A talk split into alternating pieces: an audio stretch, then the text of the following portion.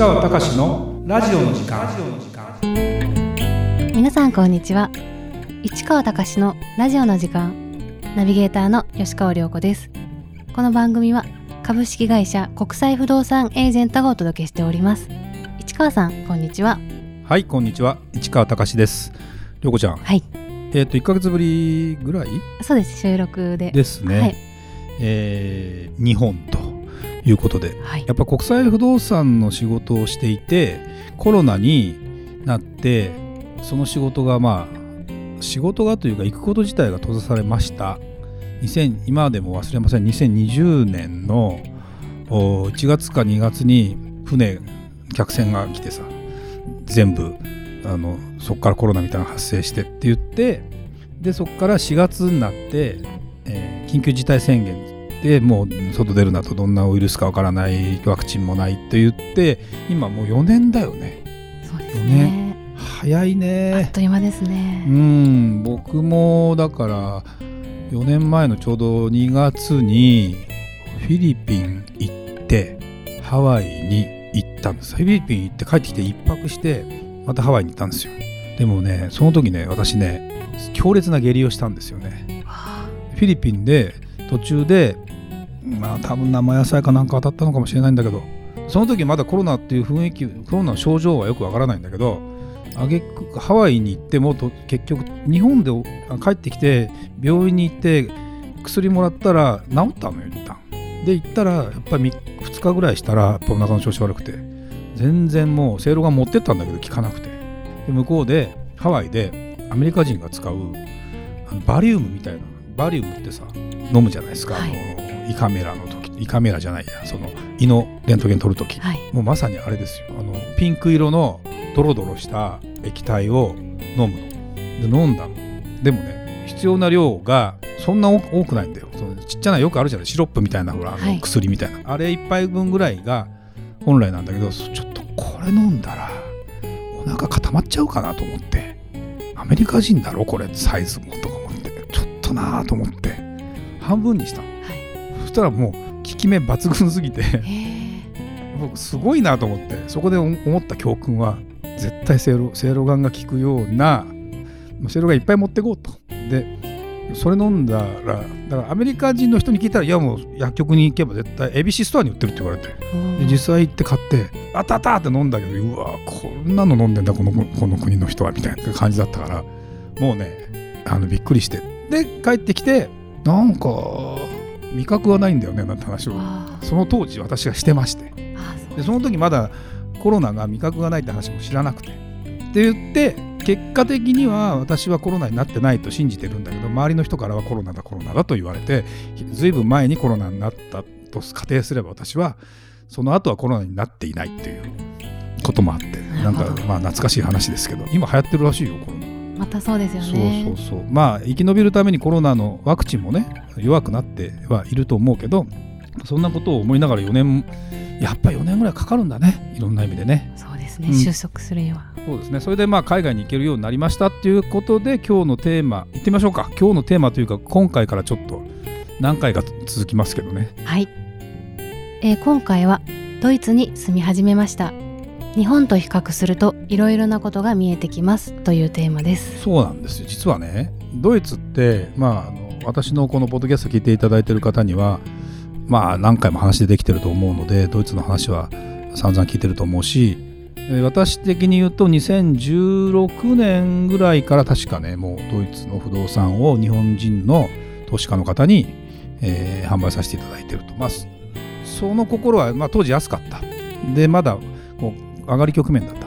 でいうことで今は結構上がったんだけどまたちょっと下がって。ちょっとまあビジネスチャンスもできてくるよねっていうこともあったりやっぱヨーロッパってなかなか遠くて日本から行けないけどどうなってるんだろうっていう事情とかも含めて、えーちょっと一回ですねドイツのマーケットも動きそうな雰囲気。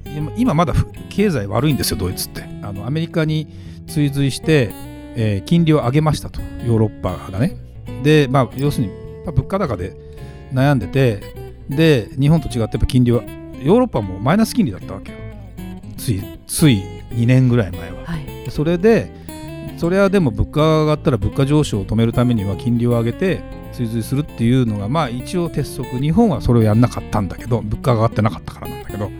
で、えーやりました。でもそれで、まあ、物価は収まってきたなんだけどやっぱ金利が高いので住宅が売れなくなってきた。売れなくなってきたらどうなるかという値段が下がってくる。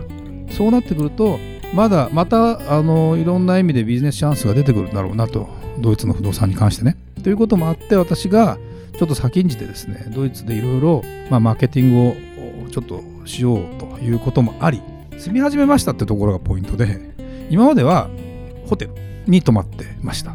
だけど今回はアパートを借りました。はい。まあ短期契約っちゃ短期契約なんだけどまあその方がいろんな意味で落ち着いて仕事もできるしあのいろんなことが多分見えてくるんだろうなという気がしてて、えー行き始めました。で実際行き始めたのは12月です去年の。で今があ1月ですと。で実際は、えーじゃあドイツに引っ越して今じゃあこう日本に帰ってきてるから行きっぱなしかっていうとまあそんなことも現実的にはできない。ビザががないとやっぱり3ヶ月90日以上は連続して向こう行ってらんないしまあいろんなこともあるのでで日本の仕事も別になくなったわけじゃないので僕は向こうでアパートは借りました。で言ってみれば毎月行ったり来たりしてるぐらいの感じ、あまあ、半分2週間住んで日本で2週間住むまあ住むというか。二拠点生活みたいそうな感じね。そうそうそうそうでだから単身赴任の中途半端版みたいな感じなんですよただねやっぱりね、まあ、皆さん分かってるかもしれないけど実際に気づくことはドイツって今どうやって行くんだろうと。で飛行機乗ります。今までだったらロシアの上を飛んで行くんですよ。で直行便まあ直行便があったとしても11時間ぐらいかな。遠いわけ。アメリカだったら東海岸に行けるぐらいの感じだから。結構遠いんだけどそれがロシアの上今ウクライナとの戦争が続いてるのでロシアの上飛べないんですよ。そうどっち回るんだろうなと思っていたら行きが行きってのはだから日本からドイツに行く時はアラスカの上を飛んでる。地球儀がないから分かんないかもしれないけどアラスカってアメリカカナダのはい。方だから逆方向に行くような感じなの。で北極に出て北極からストーンってヨーロッパに降りる。ででも地球儀を見てれば分かるんだけどああ意外と最初だけこう遠回りするけどそこからは割と直線距離っていう感じになるのでそれでもね大体ねえっ、とひそう飛行距離が1万2800キロぐらいかな。地球一周が約4万キロなんですよ。でよだから4分の1が1万キロなの。だけど1万2000だから、まあ、3分の1まではいかないけどぐらいの感じ。だから何が言いたいかと時間がね1415時間かかるんですよ。長いですね。飛行機飛行機に乗ってまあビジネスクラスじゃないしエコノミーで1415時間って僕飛行機全然平気な人だから耐えられるけどまあ時間は余るね。もう映画を見て4本見ても余るぐらいの感じ四本も。2時間後の4本見ても余るぐらいのでねあのもうあ朝出るんだけど朝出て夕方着くのよ。時差もあるから8時間ぐらいの時差あるからざ実際は十何時間乗ってても夕方に着くんですよ。ででも飛行機って今外国行くやつはみんな窓を下ろしちゃうから暗くなるわけよ。はい。最初の12時間でご飯食べてその後もうずーっと暗いわけとそこで電気つけてってスポットパンってつけると周りに迷惑かけてすごく明るくなるからなかなかそれもできないと。結局画面見てるしかなくて。映画見るしかなくて。でも僕最近いいなと思ったのは映画を意外と過去の映画見てないから僕は。だから見るものいっぱいあるなまだと思って。で実際ドイツに行ってみました。で行ってみるとは初めて分かることがいっぱいあるで、えーもちろんもう何十回30回ぐらい実は行ってるんだけど今回アパートに住んでみて、えーやっぱ生活をしてみる、まあ、自炊をしてるんですよ。でだからスーパーの買い物もしたりどういう生活をして何をしてっていうところで言うとそうねあのまあ今日だけでは喋りきれないからまたいろいろテーマ別にちょっと話をしていくんだけどまずはそうだな。日本だと例えばペットボトルがあるじゃないですか、まあはい。缶とかあるじゃないですか。あれはリサイクルとしてゴミで分別して出すじゃないですか。だけど向こうは最初に、えーデポジットを払うんです。で要するにその分料金以外に上乗せされるんですよ。1本あたり。0.25ユーロ。40円ぐらいかな。ぐらい。有無を言わさず。でそれをスーパーに行くと今度回収する機械があって。それでい一つずつこうやって入れていくわけ。そうするとあのレシートみたいなのが出てきてそれを今度買い物に使えるみたいな。だから後でかあの帰ってきて、まあ、お金に戻すこともできるらしいんだけど、まあ、どうせそこのスーパーで買い物して帰るからそれを出すとその分値引きしてくれるっていうか。まあもともとその分最初の段階で載ってるからさ。でもまあやるよね。でもに日本の方が仕組み的には優れててただで全部分別しなさいって言ってやって、はい。向こうの国の人もやるのかもしれないけどそこまでやったら多分やんないんかもしれないね。いろんな国の人が住んでる。やっぱりドイツってねえ行けば行くほど分かるんだけど大体ですね25%から30%ぐらい外国人が住んでるんですよ。だから多分ね外国は多分そんな感じなの日本だけがまだまだ少ないからでやっぱりまず思うのが日本人ってやっぱり言われたことを黙ってもやるというかさ例えばさ自粛しなさいって言ったら自粛するじゃん。そうですね、うん、で法律で規制してダメだっていうふうに言わなくてもできるじゃない。ドイツってやっぱり、まあ、あらゆるところに法律っていうのがちゃんとあってそれを破ったら許しませんよみたいなのがあって。でだから守ってるという。だから外国人にも分かりやすいのかもしれないね。でも日本にいるとそれはもう当たり前に考えてやるだろうと思ってもやらないから。だから飲み物ペットボトル買いました。1本につき大きさ関係なくよ。0.25ユーロ取られるから。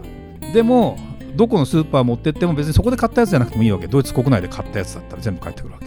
なんですがたまたま私がですね日本から日本で空港で買っても持ってきたペットボトルがまあそのまま持っててでこの間もうこれいらないなと思ってでそこのあの機械に入れたの。弾かれた。すごい。あのねなんかマークついてんのかな？なんかあの何かがついてんじゃない？か形が違うとも思えないからあっていう話をしたら他の国の人も他の国のやつもダメでしたことを言ってたからあちゃんとできてるわみたいな、ね。だからずるした気はないし持って帰るしかないんだけどうわーこれってどうなんだすごいシステムですね。すごいシステム。だからある意味もう明確。ただそこに何の工夫の余地もないというかさ。だからそういうところは厳格だなと。やっぱドイツ人って真面目だし厳格だしということとかやっぱりあとは季節的なものを考えると今2月1月とか12月は冬なんですよ。で日も短いじゃないですか。でドイツの大体緯度が北海道ぐらいにもあるからちょっと高いところにありますと。高いところにあるってことは夏は日が長い。で冬は日が短い。今冬時間なんだけどだいたい朝の8時半にならないと明るくならないんですよ。日の出が8時20分ぐらいかな。で夕方は12月がやっぱ一番短くて4時半ぐらい。で今1月になると5時15分ぐらいなんだけど朝はね相変わらずね8時半ぐらいなんだよね。そうするともう仕事始まってるじゃない。始まってるとか通勤してるじゃない。でも僕なんかは普段からその太陽の光で目が覚めるようにしてあるというか。要は、ま窓際で別にカーテンもそんなあのパシッとしたカーテンでもないからうちは。それと自然に起きるようにしてたんだけど全然起きないですわけですよ。普通にしてたら。でもドイツの人って6時とか7時ぐらいになるとちゃんとあの働きは働きというか通勤始めるわけ真っ暗な中から当たり前なんだけど。で、えー割とね早く帰るために早く来るらしい。だから8時ぐらいから本当事務所とかも全然やってるし普通に。いや真面目真面目真面目。だからそういう意味じゃすごく日本とは合ってるんだけどそもそも根本的に同じかっていうとそんなことはないなということの中ででも日本とね似てるところと違うところがどんなところにあるのかななんてことを考えるにはやっぱ行くのが一番いいよね。でやっぱね外から見ると日本の良さが改めてわかる。で、まあ、ドイツの良さもあるんだけど、まあ、一個ずつ比較すると日本が勝つね。そうなんですね。圧倒的に勝つ。だけど悲しいからそれを世界の人は知らない。だからそういう話をちょっとね次回からはい。していきたいなと思いますんで。はい。はいどうもありがとうございました。それではまた次回お会いしましょう